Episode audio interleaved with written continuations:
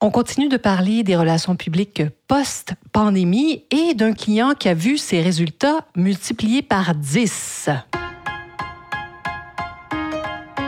Bonjour à tous, ici Nata, votre animatrice du balado Nata PR School. Vous êtes un entrepreneur ou un directeur de marketing et vous êtes sur le point de lancer un nouveau produit ou service? Ou vous vendez vos produits depuis un bon moment déjà, mais vous souhaitez savoir comment augmenter votre visibilité, vous faire connaître et toucher plus de clients? Chez NataPR, nous traitons tous les jours avec de vrais clients et nous vous enseignons des solutions RP faciles, amusantes et honnêtes. Vous apprendrez ici les étapes simples pour combiner la force des relations publiques aux médias sociaux dès maintenant. Suivez-nous.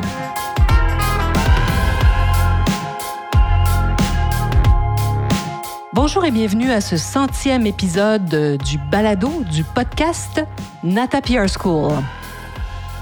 Alors, on parle des relations publiques, toujours bien sûr, dans ce podcast, comme vous le savez, et d'un client en particulier et de d'autres, mais surtout d'un cas, parce que vous savez, j'aime discuter avec vous de ce qui se passe à l'agence Nata PR.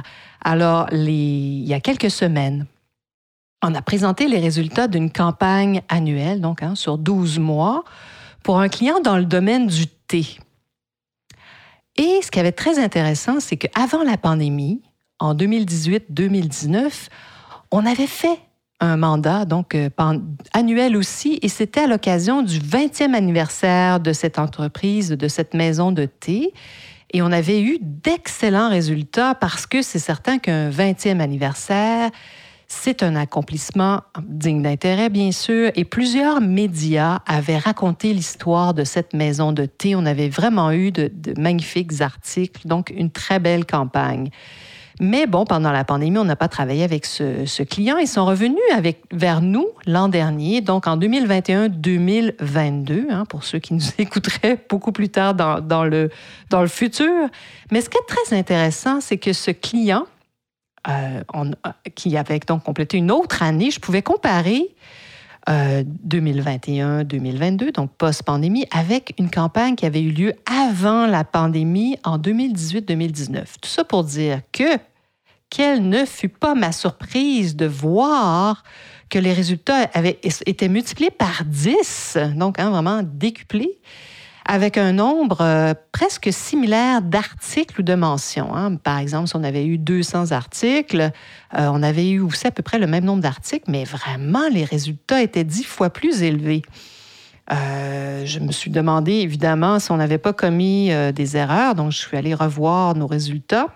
Alors, quand je parle de résultats, au fait, nous, ce qu'on fait, c'est qu'on cumule euh, on additionne, par exemple, les tous les, euh, lectorats d'une télé, d'une radio, d'un magazine et, surtout des, publications en ligne. Donc, à la toute fin, on, on additionne tous les lectorats. Ça nous donne un ordre de grandeur de l'impact de la campagne. C'est comme ça qu'on mesure. Bref, il y a d'autres épisodes où on parle de ça. Je ne vais pas vous embêter avec ça, mais ce qu'il y a de très intéressant que je veux partager avec vous, c'est que j'ai pu comparer, donc, hein, euh, il y a trois ans, et, une, une, campagne plus récente, donc qui a, eu lieu trois ans plus tard.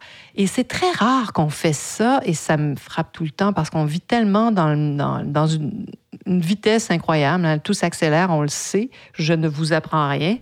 Et surtout qu'on compare habituellement avec l'année précédente. C'est très rare qu'on va aller voir remonter deux ou trois ans. Donc, voici ce que j'ai découvert, que je veux absolument partager avec vous dans cet épisode. Et vous le savez sans doute, mais là, ça m'a vraiment frappé. Tous les grands médias traditionnels, journaux, magazines, les sites web, ont connu vraiment une, augmentation exceptionnelle de leur lectorat ou de leurs abonnés en ligne depuis la pandémie, mais énorme. Et bon, même si c'est pas dix fois plus comme ce que mes clients euh, ont réussi à obtenir comme résultat, ça permet donc d'avoir vraiment une présence incroyable. Donc ça, c'est la première chose. Et ensuite, le deuxième point important, c'est que les lecteurs qu'ils ont gagnés, ben, il y a une énorme partie qui ont conservé leurs habitudes de lecture en ligne. Je vous ai trouvé des statistiques que je vous partage un peu plus loin. Ça peut vous sembler évident. Hein, on le sait, la fréquentation du web, oui, a explosé pendant la pandémie. En revanche, je n'avais pas mesuré le facteur d'augmentation de nos résultats. Il est dix fois plus ici pour ce client qui est dans la catégorie agroalimentaire. Euh, j'ai aussi regardé, j'ai fait d'autres comparaisons avec des clients dans les secteurs de la beauté, par exemple, ou de la mode, et parfois c'est beaucoup plus que 10. Tout ça pour dire que c'est fou. Vous voyez un peu comment les relations publiques, ça peut avoir un, impact drôlement puissant. Et voici ce que Vividata, donc les statistiques dont je vous parle un peu plus tôt, révélait en octobre 2021. Je vous mets la référence aussi de, cette, de où j'ai trouvé ces informations. Donc Vividata, euh, ils font d'énormes sondages, surtout dans le marché canadien. Mais ce qui est intéressant, c'est ce qu'ils ont trouvé. Parce que, voilà, un, d'abord, la lecture numérique continue de croître avec 58% des lecteurs accédant au contenu numérique via quoi? Un appareil mobile. Souvent, bien sûr, euh, hein, votre téléphone intelligent ou bien une tablette. Donc, 58% de leurs lecteurs les lisent en, vraiment sur la tablette ou en ligne ou via un téléphone intelligent. Ça, c'est le premier point très intéressant. Le deuxième, et c'est dans les notes euh, du podcast aussi, là, si vous voulez aller y, référer. 21 millions d'adultes au Canada, ça veut dire 69% lisent, consultent le contenu d'un magazine en moyenne tous les mois. Et ça, c'est en ligne.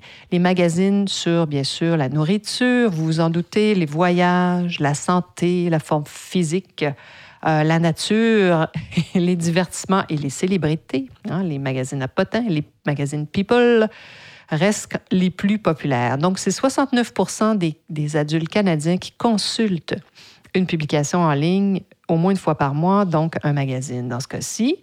Et au cours des cinq dernières années, écoutez ça, c'est fou, l'audience mobile pour le contenu des magazines numériques a augmenté aussi énormément. Donc 21 des adultes ont accédé au contenu d'un magazine numérique sur un appareil mobile. En 2016, ça c'était 21, et maintenant, en 2021, 31% à l'automne. C'est fou.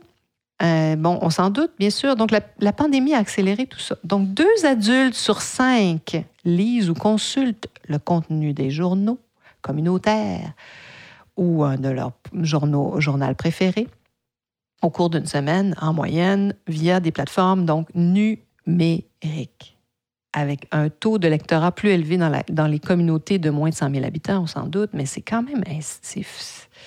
Voilà, très intéressant de regarder ces chiffres parce que peut-être que vous êtes, euh, comme moi, un, dirigeant d'entreprise, vous n'avez pas toujours le temps de courir toutes ces statistiques-là. Et pour ceux ben, qui nous écoutent et nous lisent régulièrement, vous le savez que je mentionne souvent que les relations publiques, c'est un outil très puissant, ben, ça le confirme encore plus que jamais. Et il n'y a rien de mieux pour vous faire connaître, surtout quand les gens vous cherchent en ligne, hein, pour augmenter votre SEO organique.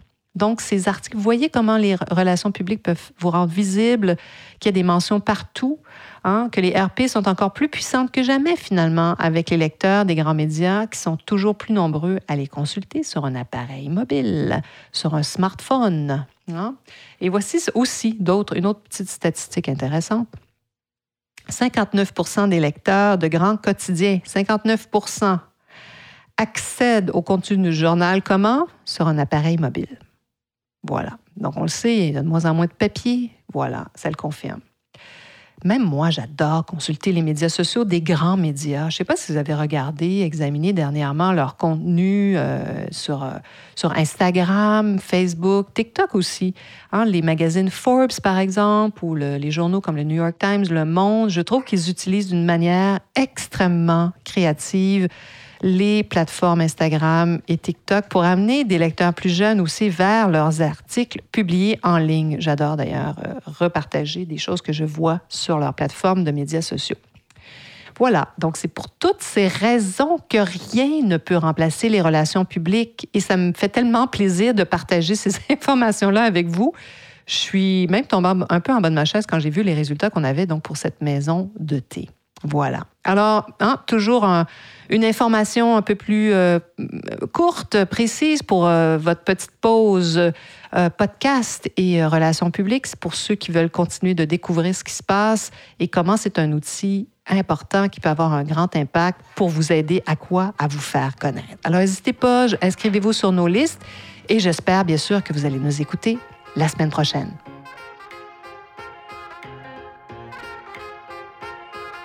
Vous êtes curieux et souhaitez en savoir plus sur comment implanter des stratégies de relations publiques?